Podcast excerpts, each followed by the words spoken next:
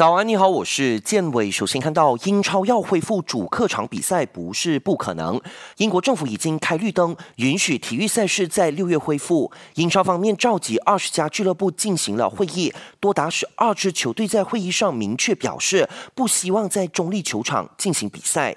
他们要求本赛季恢复后可以延续主客场的制度。消息说，只要做足安全措施，英国政府和警方对于各队在自己的主场踢比赛。都持开放态度。英超联赛预计会再度召开会议，讨论这个问题，包括球员各方面的利益。尽管恢复日期未定，但英超已经在讨论让俱乐部在恢复比赛前进行长达一个月训练的可能性。只是计划可能有阻碍，因为英超布莱顿证实球队出现了第三名确诊新冠肺炎的球员。